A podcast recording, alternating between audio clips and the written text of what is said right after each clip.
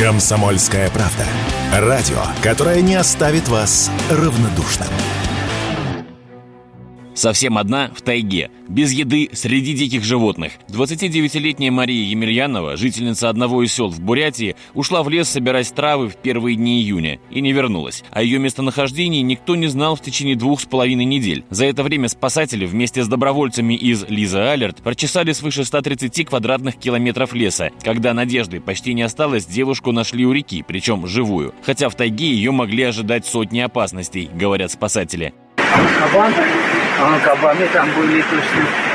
И медведи там было. Там всего много было. На видео, снятом спасателями, видно, что девушка очень слаба и еле идет, но главное жива. Спасенная Мария Емельянова – жительница села, и поначалу за нее никто не беспокоился, такая, мол, точно не потеряется. Но, как показывает опыт, такое может случиться с каждым. Поэтому набор простых рекомендаций на подобные случаи стоит помнить всем, сказал «Комсомольской правде» специалист по выживанию, путешественник Михаил Ярин. Это очень простые действия, но их в цепочку никто не выставляет. Все uh-huh. учат что там. Костер без спичек, лягушку пожарил, там, выживание по спецназерски. У нас каждый суслик агроном. Объяснить просто человеку о том, что ты должен сделать первое, сесть. Второе, перевести дыхание. Никто не делает. Что с собой надо брать так, чтобы не таскать с собой рюкзак по, по 30 килограмм, но в то же время, чтобы что-то было у тебя хотя бы в карманах.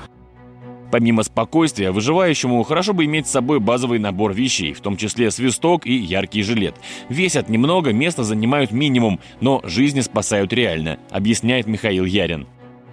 У меня здесь есть свисток, Кричать не можешь, а хрип устал. Дыть, дуть-то ты можешь, а ты слышишь, как вот они, поисковые лисы идут и, и тебя кричат. Вася, Вася! Здесь есть жилет. Первое, что вы делаете, сразу жилет на себя. Почему? Потому что, если вы упали без сил, вот в такой вот форме, угу. вас найдет только собака, либо наступит на голову.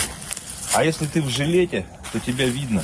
Во-первых. Во-вторых, жилет можно использовать как фильтр грубой очистки воды, например. Угу. Набрали в луже воды, палки какие-то плавают, еще что-то.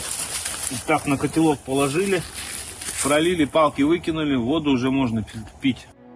Ранее этим летом в Колумбии после 40 дней поисков нашли выживших в авиакатастрофе детей. Четыре маленькие девочки смогли самостоятельно выжить в джунглях. Василий Кондрашов, Радио КП.